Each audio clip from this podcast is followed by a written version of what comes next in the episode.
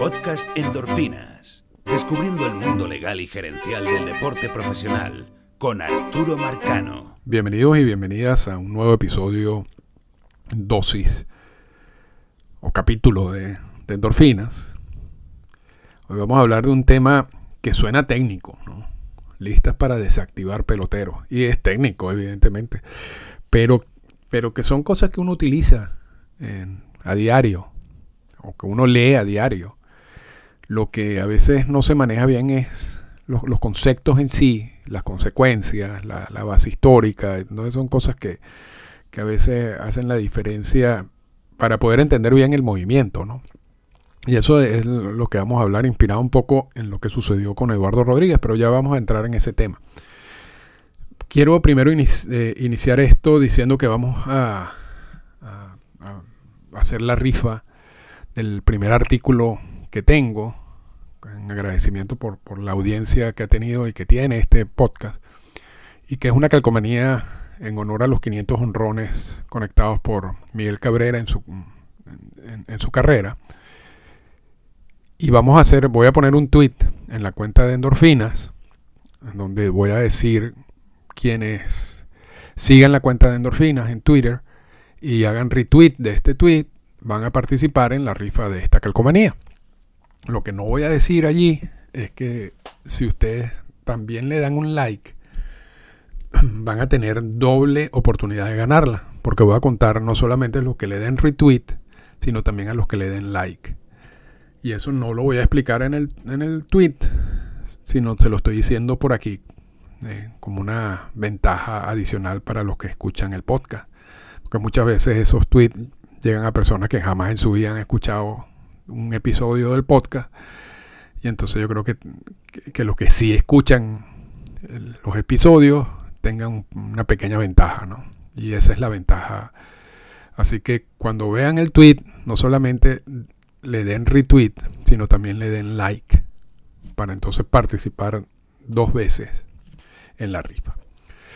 Y luego vamos con, tengo unos libros de Sisi Sabatia, de Paul O'Neill, de David Wright, todos firmados, que también voy a, voy a rifar. Pero vamos a iniciar con la calcomanía de, de Miguel Cabrera. Y este podcast va a venir acompañado de un texto en el extrabase. Y es que aun cuando muchas veces yo me siento aquí, no tengo nada por escrito, sino simplemente hablo, porque siempre lo he considerado como, bueno, es más o menos como la naturaleza del podcast, como el ADN del podcast. Hay casos como el de hoy, que son temas técnicos, y que si y, y, aun cuando solamente habla, no quiere decir que no haya investigación, hay investigación, pero simplemente que ya yo me conozco los, los conceptos y, no necesito estar leyendo. En el, caso, en el caso de hoy sí voy a leer algo, porque son muchos puntos.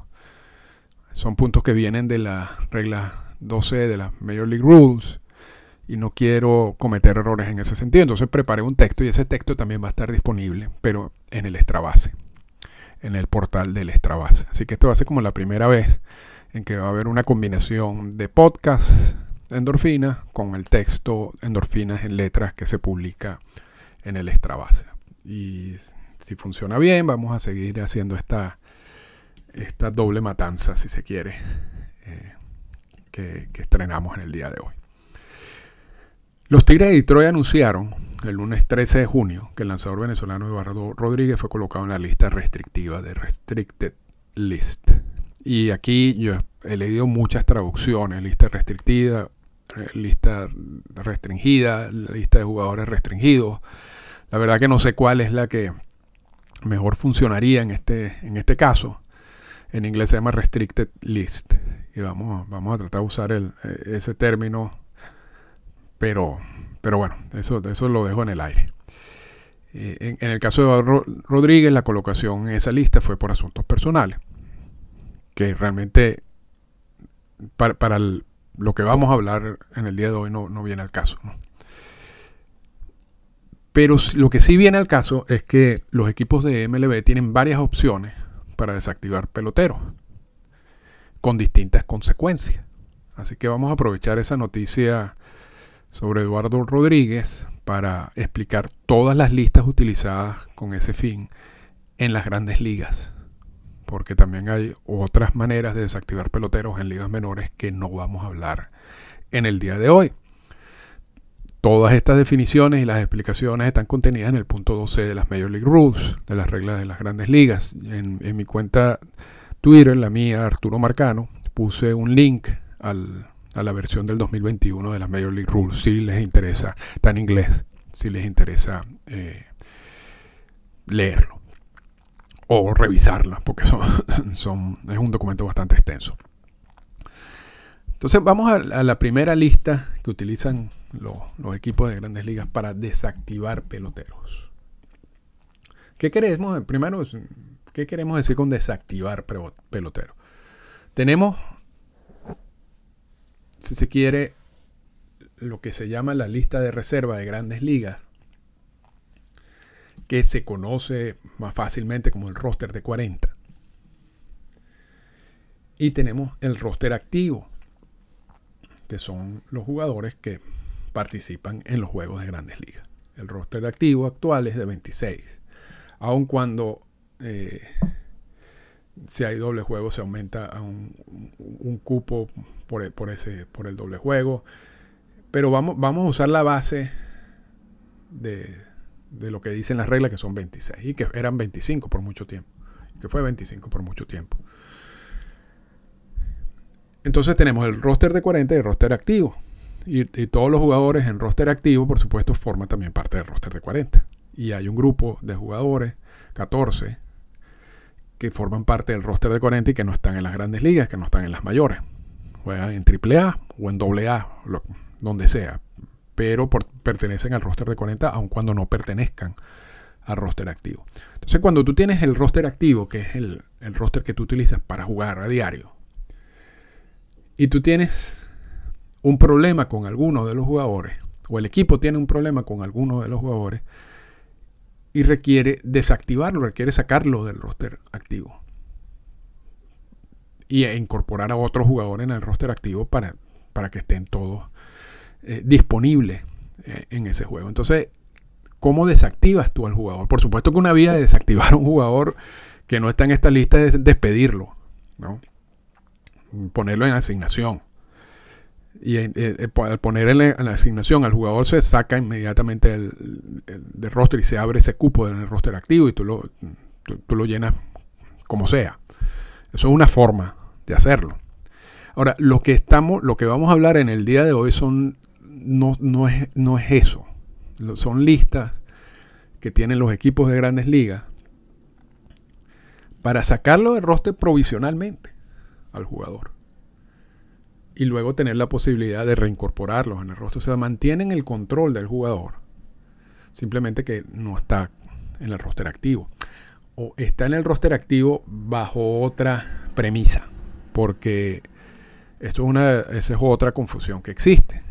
y, y, si alguien le pregunta cuántos jugadores hay en las grandes ligas o en los roster activos de los equipos, y entonces tú sacas la cuenta 26 y lo multiplicas por 30, que son los, los equipos, y te va entonces 780.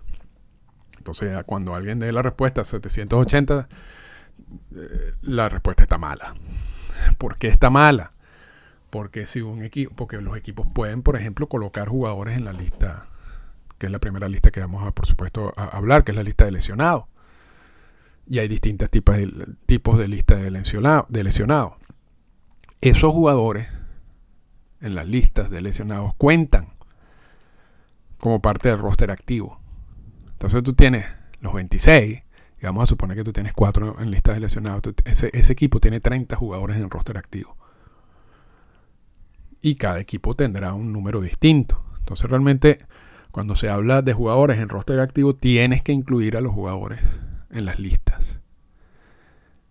Y después vamos a hablar de qué pasa cuando la temporada se acabe, porque estas listas de lesionados, por ejemplo, solo, solo están activas durante la temporada. Mm, se desactivan fuera de temporada y eso tiene un punto que vamos a conversar luego. Entonces, la lista más utilizada para desactivar a un pelotero por estas vías, ¿no? por, por la regla 2C de las Major League Rules, es la lista de lesionados. Que en el pasado se llamaba la lista de discapacitados. Y por supuesto eh, fue positivo el cambio de nombre. Hay cuatro listas de lesionados. La de 7, la de 10, la de 15 y la de 60 días. El número implica la cantidad mínima de días que un jugador puede estar en esa lista. Pero no, un jugador puede estar, por ejemplo, en la lista de lesionados de 10 días y estar más de 10 días. O en la lista de lesionados de 15 días y estar más de 15 días. Lo que no puede estar es menos de esa cantidad de días. Y puede, por ejemplo, un jugador que esté en la lista de 15 de lesionados de 15 días puede luego ser transferido a la de 60 días, eh, eventualmente. Entonces, e, e, eso es una posibilidad. Pero entonces repito, los días son la cantidad mínima de días que el jugador debe estar allí, pero pudiera estar más. Y aquí vamos con una parte importante de esta lista. Los jugadores en todas estas listas de lesionados, la de 7, la de 10, la de 15 y la de 60 días, cobran sueldo y acumulan días de servicio. Y es importante porque hay ocasiones en otras listas en donde eso no ocurre. Pero en la lista de lesionados sí. Entonces vamos a una breve definición de cada una de estas listas. La lista de 7 días es para las conmociones cerebrales. Y aun cuando se utiliza normalmente con los receptores o, su origen está en, lo que sucede con los receptores, no es exclusivamente para jugadores de esa posición. Lo que sí es necesario que se trate de una conmoción cerebral. Puede ser que, que un lanzador reciba un batazo, un, en la cabeza y le genera una conmoción cerebral y ese lanzador puede estar ausente por siete días en esta lista. Entonces, repito, no es solo para receptores, para jugadores de cualquier posición, pero siempre y cuando se trate de conmociones cerebrales. La lista de 10 días es para jugadores de posición solamente. Y la lista de 15 días para lanzadores y jugadores de posición que también lancen o lo que llaman jugadores doble vía, o algo, así es el término que usa la, regla de las grandes ligas. Entonces, cuando se coloca un pelotero en la lista de lesionados de 7, 10 o 15 días, se abre un cupo en el roster activo, pero no en la lista de reservas o el roster de 40. Es decir, el jugador que estaba en el roster activo de 26 sale del roster activo, se coloca en la lista de lesionados, ya sea de 7, 10, 15 días, y el equipo tiene que sustituir, tiene que llenar ese, ese hueco con un jugador que ya tenga en el roster de 40. Pero no se abre un cupo en el roster de 40. O sea, el roster de 40 queda, igual. Y estamos hablando, repito, de las listas de lesionados de 7, 10 y 15 días. Cuando son lesiones más graves, se puede colocar al jugador en la lista de 60 días. Y aquí estamos hablando incluso de lesiones estilo una operación tomillón, por ejemplo. Que tú no vas a, tener disponibilidad de ese jugador por toda la temporada. Ese jugador lo colocas en la lista de 60 días por, algún, por una razón que vamos a ver ahorita. Eh, como dijimos antes, pues, es posible transferir un pelotero de la lista de 10 días o la de 15 días a la de 60 días, en caso de que su situación física empeore. Las listas de 60 días abre un cupo en el roster activo y también abre otro cupo en el roster de 40. Siempre y cuando el roster de 40 de ese equipo esté lleno. Porque si hay, si el roster, no, necesariamente todos los equipos tienen el roster de 40 completo. Hay equipos que pueden tener 38 en el roster de 40. Si ese es el caso, y tienen que colocar a un jugador en la lista de 60, no se le abre un cupo en el roster de 40. Pero normalmente sí los tienen, sí están llenos eh, todo el roster de 40. Entonces, cuando, cuando es así, y hay un jugador que sufre una lesión importante y es colocado en el roster, en, la lista de lesionados de 60 días, se abre por supuesto el cupo en el, en el roster activo, que lo, lo vas a llenar vamos a poner un ejemplo con un jugador que ya está en el roster de 40. Y también se abre un cupo en el roster de 40, que tú puedes llenar con un jugador que no estaba allí. El problema no es tanto llenar esos cupos de roster de 40, sino luego qué pasa cuando tú tienes que reactivar al jugador y tienes que sacar a alguien del roster de 40. Porque dependiendo de la configura, de la, sí, de, la estructura eh, de ese roster de 40, si tú tienes muchos prospectos que la organización está contando eh, para un futuro, tú no quieres sacar a ninguno de esos prospectos del roster de 40 porque los expones a otros equipos. Entonces eh, ahí es donde empiezan como el, y esto es una cosa un poco más complicada que no, viene tanto al caso, pero, pero es parte del juego gerencial. Y eso son básicamente las listas de lesionados. La de 7, la de 10, la de 15 y la de 60 y las consecuencias, la de, repito, la de 7, 10 y 15 abre un, cupo en el roster activo, pero no abre un cupo en el roster de 40 y la de 60 abre un cupo en el roster activo y en el roster de... Eh, y en el roster de 40. Dos puntos antes de saltar al siguiente concepto. La lista de lesionados no es solo para lesiones físicas, ya que también abarca situaciones relacionadas con la salud mental. Por ejemplo, Sad Grenke fue colocado cuando jugaba con Kansas City en sus primeros años en la lista de lesionados de 60 días por depresión y trastorno de ansiedad social. Creo que Joey Boro también sufrió de depresión y también fue colocado en la lista de lesionados. Esto no siempre, esto es reciente, Reciente estoy hablando de los desde 1980 para acá. Anteriormente, y eso es consecuencia, por supuesto, de la, de la labor del sindicato. Antes de ese punto, los problemas de salud mental no eran considerados como excusa para colocar a un jugador en la lista de lesionados o como razón, mejor dicho, para colocar a un jugador en la, en la lista de, lesionados. Y entonces uno de las, y leyendo el libro de, Marvin Miller, cuando luchó por, por porque se incorporara esta, esta, esta posibilidad, decía que los dueños de equipo alegaban que entonces cualquier persona puede fingir. Porque una lesión física, si es una fractura, es una fractura. Pero ¿cómo determinas tú que una persona tiene depresión o que una persona tiene algún trastorno eh, como el de Sad Grenke? Es mucho más difícil. Y entonces los dueños de equipo decían, bueno, ahora cualquiera puede fingir una situación mental y entonces hay que colocarlo en la lista de lesionados. Y Miller y el árbitro, porque eso fue un caso que fue un árbitro, y ese, vamos a tocarlo, vamos a, vamos a hacer ese caso en, un episodio de, de en un futuro dijo que eso tampoco, como, como uno, uno, no puede fingir ese tipo de cosas. yo creo que hay, hay muchas maneras de, determinar que, que, se está hablando realmente de un problema de salud mental. El segundo punto, y que lo mencionamos anteriormente, es qué pasa con estas listas de lesionados cuando se termina la temporada. Y lo que dice, lo que dice la regla las Major League Rules es que cinco días luego de terminada la, la serie mundial, todas estas listas de lesionados se, se eliminan y los equipos tienen que, tienen que solamente manejar sus listas de reserva de 40, o sea, el roster de 40 como tal. ¿Por qué esto es importante? Y, yo sé que quizás lo están escuchando y no están entendiendo nada. ¿Por qué esto es importante? Porque si tú tienes muchos jugadores en lista de 60, por ejemplo, que te abre un cupo en el, roster activo y en el, roster de 40, y luego termina la temporada, pasan cinco días de la, de la, serie mundial, de la finalización de la serie mundial, y tienes que ordenar tu lista. Entonces vas a tener los 40 de lista de reserva normal y corriente, más toda la cantidad de jugadores que tengas en la lista de lesionados. Entonces puede ser que tengas 60 jugadores o 50 jugadores. Y vas a, vas a tomar, tienes que tomar la decisión de eliminar, si tienes 50 jugadores, tienes que despedir a 10 o tienes que sacar a 10 del roster de tu lista de reserva de grandes ligas.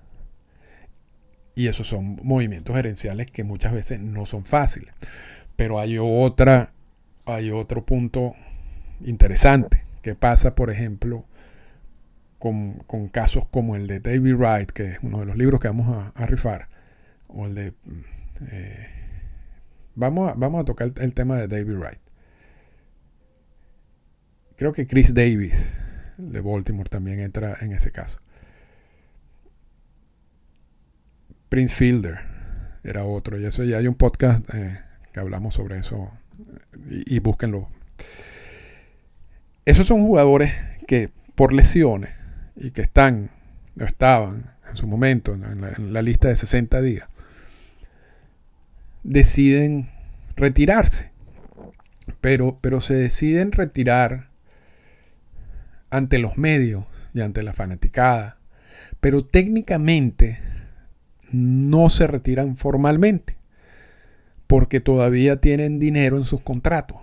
Y ya, ya sea el contrato garantizado o no, ya sea el contrato asegurado o no, porque están garantizados. Es lógico que no quieran perder ese dinero. Y una forma, si tú te retiras formalmente ya dejas de recibir el dinero, porque el retiro es una forma de, de, cancelar, si se quiere, esa obligación contractual, de, eliminar el contrato. Así como la muerte, el retiro también lo hace. Entonces, no se retiran formalmente, pero sí se retiran ante los medios al no retirarse formalmente, siguen estando en la lista de lesionados de 60 días durante la temporada. Eso no importa tanto para el, para, para el equipo durante la temporada.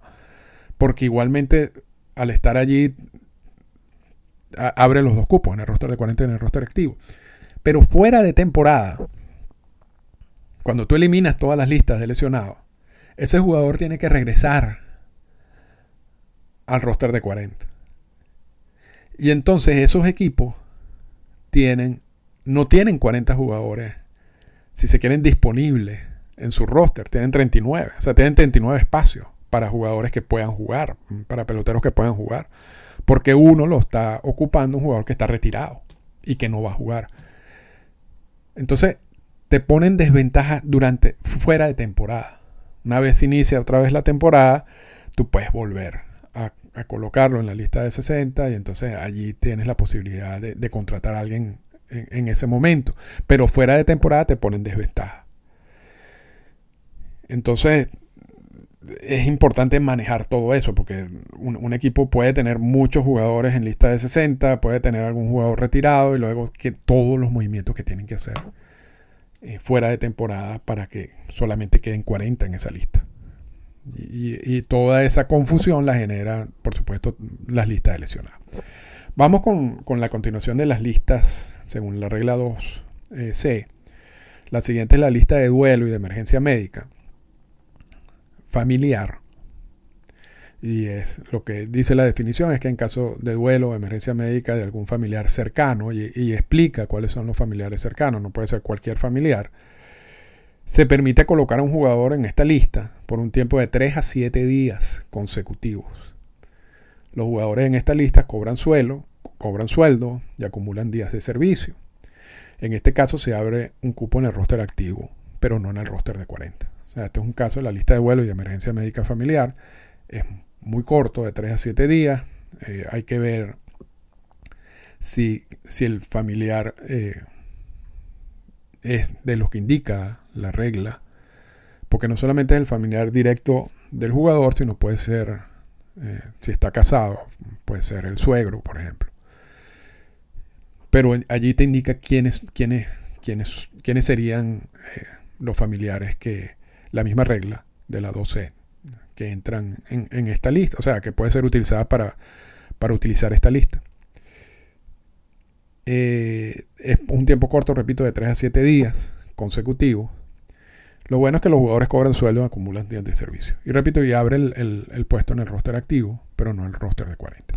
La lista de paternidad, en este es un caso por el nacimiento o la adopción de un hijo, tiene que ser inminente o en las últimas 48 horas, ya, sea el nacimiento, ya sea el proceso de adopción, de la firma de la adopción.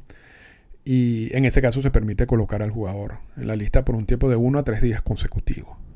Los jugadores en la lista de paternidad cobran sueldo y acumulan días de servicio. Y en este caso también se abre un cupo en el roster activo o de 26, pero no en el roster de 40. La lista de suspendidos, y aquí hay que... Esto, esto genera confusión, pero ya vamos a explicarlo. Aquí se colocan jugadores que han sido suspendidos por insubordinación, mala conducta, violación de alguna cláusula del contrato.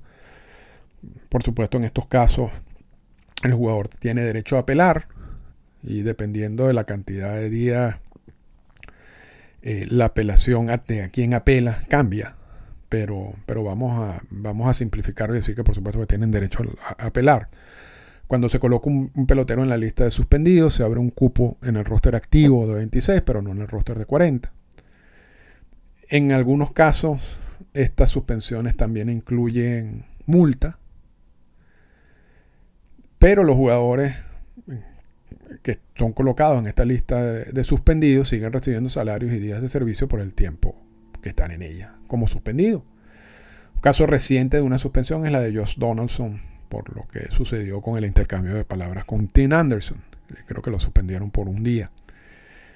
Entonces, aun cuando cobran sueldo y acumulan días de servicio, eh, si le dan una multa es posible que esa multa, que normalmente no son tan altas, pero bueno, eh, le quita un poco de dinero de, lo que estaría cobrando normalmente. Hay que, hay que estar consciente de que esta lista de suspendidos es distinta, por ejemplo, a las suspensiones por violaciones de las políticas de MLB, ya sea la de violencia doméstica, la política de antidopaje. Esas, esas, de esas políticas también se generan suspensiones de jugadores. Pero, pero eso está controlado y regulado por lo que dicen esas políticas en específica.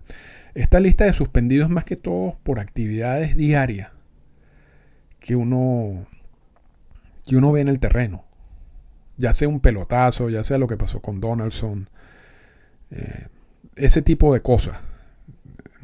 No tanto con otro tipo de violaciones de política. Entonces, para, para simplemente, para, para que estén conscientes de que los equipos cuando eso sucede, cuando hay una situación en el terreno que implica una suspensión del jugador ya por parte de la oficina del comisionado, la forma de desactivarlo es, con, es colocarlo en la lista de suspendidos. E, eso es simplemente la razón de todo esto. Y vamos entonces a la lista restrictiva o restringida. Y la base de esto, o el concepto básico para colocar a un jugador en esta lista es que se usa cuando un jugador no puede, un pelotero no puede o quiere reportarse al equipo. Ese es básicamente el concepto. Y aquí el jugador, ya es el jugador que le dice al equipo, yo no me puedo, no me puedo reportar. O sea, yo no puedo estar con el equipo. O no quiero estar con el equipo. Históricamente, esta lista también tenía mucho sentido porque no existía la, figura de agentes libres. Y para evitar que un jugador simplemente que esté descontento con, con, algún equipo le diga, mira, yo no quiero jugar más, yo no me voy a presentar más, y entonces, y el equipo no tenga ningún tipo de opciones, y lo despide, entonces ese jugador pudiera convertirse como en un agente libre por esta vía. Eh, para evitar eso se crean estas listas. Entonces, repito, cuando un jugador no puede o no quiere reportarse al equipo, el equipo tiene la opción de colocarlo en la lista restrictiva. En este caso, si se abre un cupo en el roster activo y en el roster de 40, los jugadores en esta lista no reciben sueldo ni días de servicio y pueden estar allí por un tiempo indefinido. Aun cuando la MLBPA, el sindicato, pudiera presentar un reclamo laboral si considera que hay algún exceso en la decisión. Y, cuando siempre cuando, cuando todas estas reglas hablen de periodos indefinidos, hay que estar claro de que eso no es así. Porque mientras más indefinido y más extenso sea la la colocación de algún jugador en cualquiera de las listas sancionatoria, si se quiere, porque esta, se puede decir que esta es una lista sancionatoria, eh, va a llamar la atención del sindicato. entonces, todas esas suspensiones o sanciones indefinidas realmente al final terminan definiéndose por las circunstancias del hecho. Pero en teoría, en teoría, los equipos pueden colocar a un jugador allí por, el tiempo, por un tiempo indefinido. Vale la pena resaltar que los jugadores que violan algunas de las políticas de MLB y el sindicato, como de nuevo la política de droga o antidopaje, la de violencia doméstica, eh, agresión sexual o abuso de, de menores, por ejemplo, terminan siendo colocados en esta lista restrictiva. Pero el proceso en sí de, cómo se suspende y, qué pasa con ese jugador durante el proceso de investigación y todo eso viene dado por las políticas.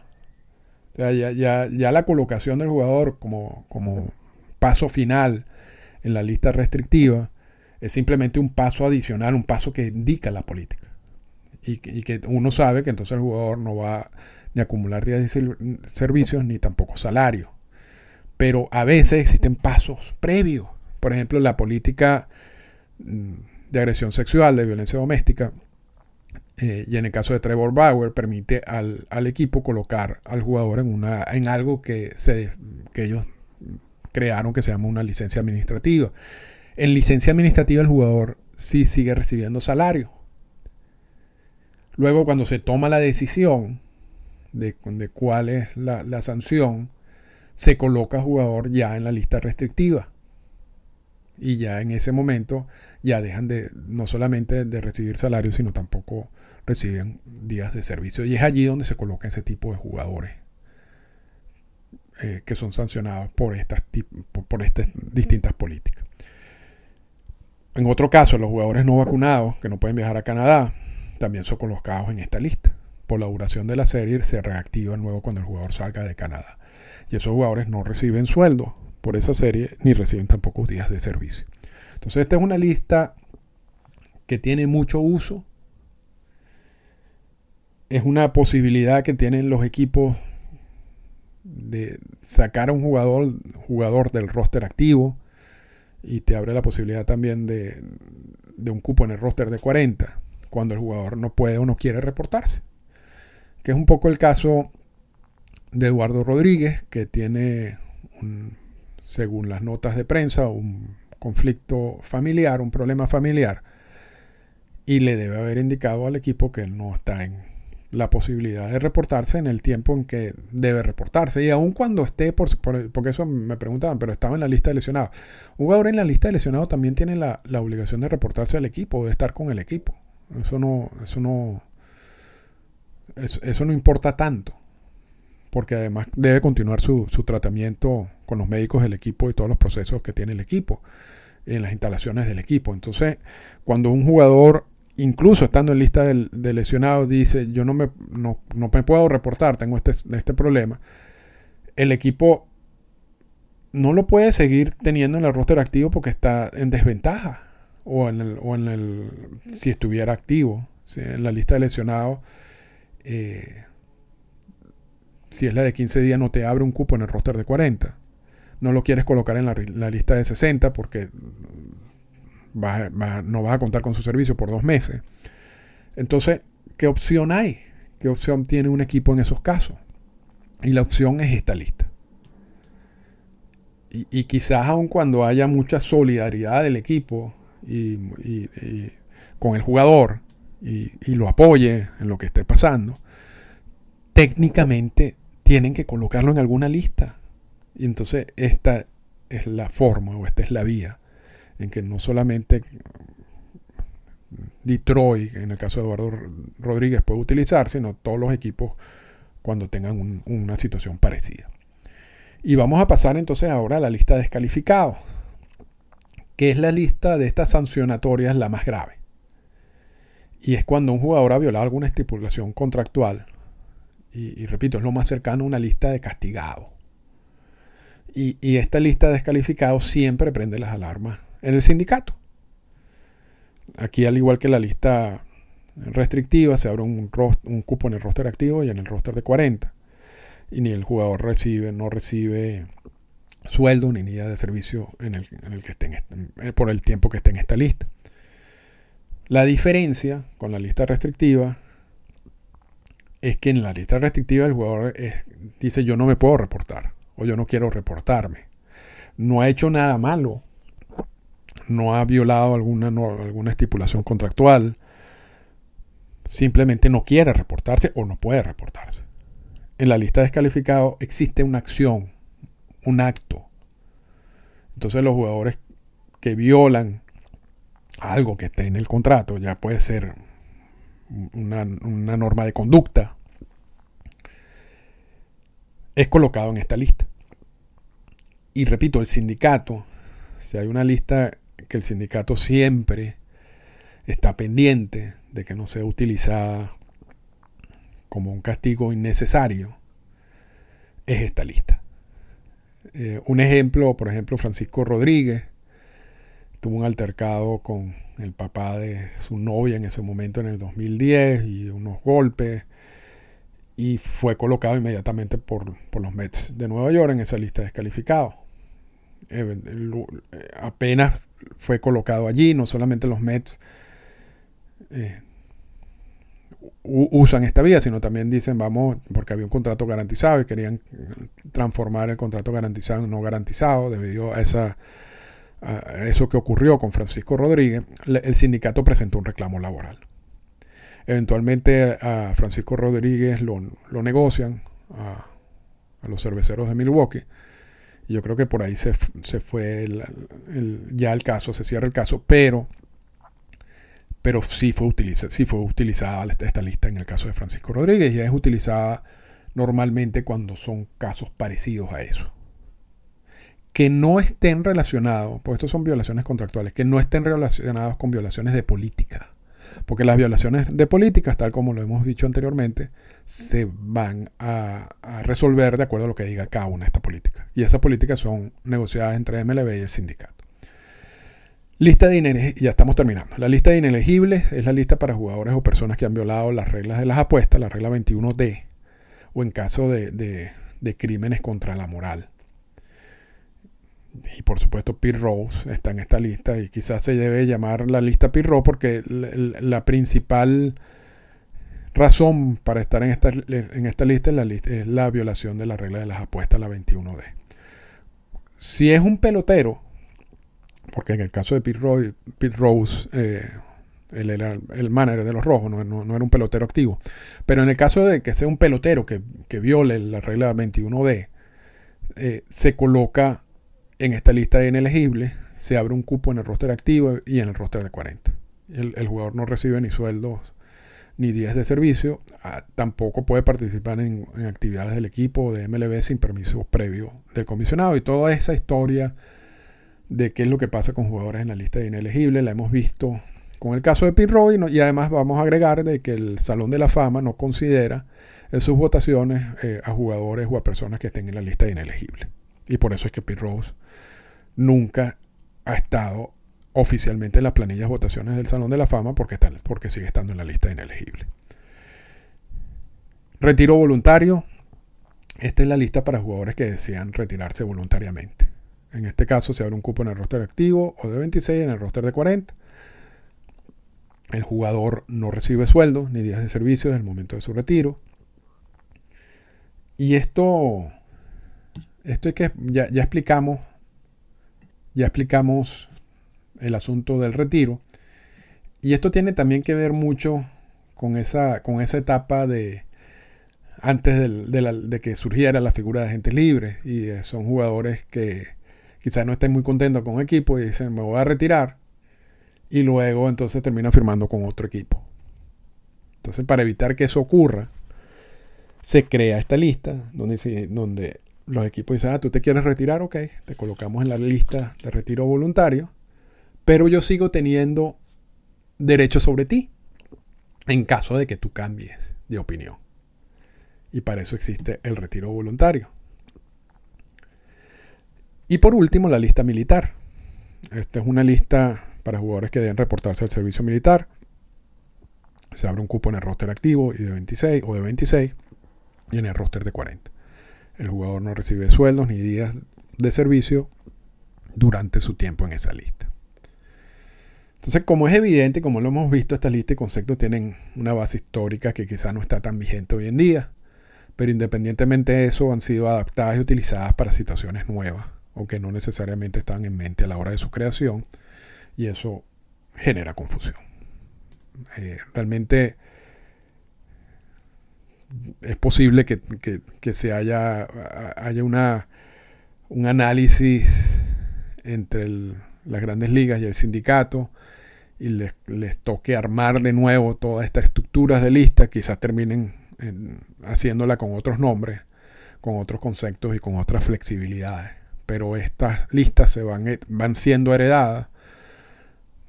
Eh, y, y, aun cuando se modifican, yo creo que siempre, siempre queda, queda como esa base que muchas veces no se corresponde a lo que está pasando hoy en día, porque muchas de estas listas era para evitar jugadores que evitar que jugadores se declararan agentes libres, si se quiere, por, por a retirarse voluntariamente, al no presentarse ante un equipo, etcétera, al, violar alguna norma contractual que genere el despido del jugador. Eh, entonces terminaba siendo agente libre. Entonces, para evitar que todo eso ocurriera, se fueron creando estas listas. Esas son las mismas listas que estamos utilizando eh, en estos momentos. La colocación de, los jugadores en esta lista son decisiones de los equipos con la aprobación del comisionado. Y el sindicato, como mencionamos varias veces, solo puede involucrarse cuando considera que hubo algún abuso o mal criterio a la hora de poner al pelotero en esas listas. Y eso tiene mucha lógica, ya que también es una tentación que tienen los equipos si tienen un contrato muy alto que no está funcionando de buscar la manera de colocar a ese jugador por alguna violación contractual o algún, algo que ellos consideren que no está bien y colocarlo en una de esas listas en el cual el jugador no reciba sueldo. ¿no? Entonces hay una tentación también por parte de los equipos de abusar de estas listas y, y por eso allí está el sindicato velando de que eso no ocurra. Y son muchos los casos en que el sindicato ha presentado grievances o reclamos laborales y que esos reclamos han llegado a manos de un árbitro independiente y que el árbitro independiente normalmente le da la razón al sindicato y al jugador. Eh, es decir, para que un equipo use estas listas tiene que estar totalmente consciente que el sindicato se puede involucrar y que ese, ese caso puede terminar ante un árbitro independiente. Por eso es que tiene que tener todo todo el fundamento para poder utilizar la lista adecuadamente. Eh, como dijimos al inicio de este podcast, también hay, otros, hay otras listas para jugadores de ligas menores que no vamos a ver porque ya llevamos 42 minutos hablando de listas. Pero creo que era necesario y yo creo que esto es uno de esos podcasts, bueno, si ya están escuchándolo, ya están en este momento del podcast en que es mejor partirlo. Y porque son demasiados conceptos y, pues, y eso marea. Así que, bueno, hasta aquí lo dejamos y seguimos eh, hablando en un próximo podcast. Esta fue una presentación del podcast Endorfinas. Para comunicarse con nosotros, escríbanos a las siguientes cuentas en Twitter. Arroba Arturo Marcano y arroba Endorfinas Radio.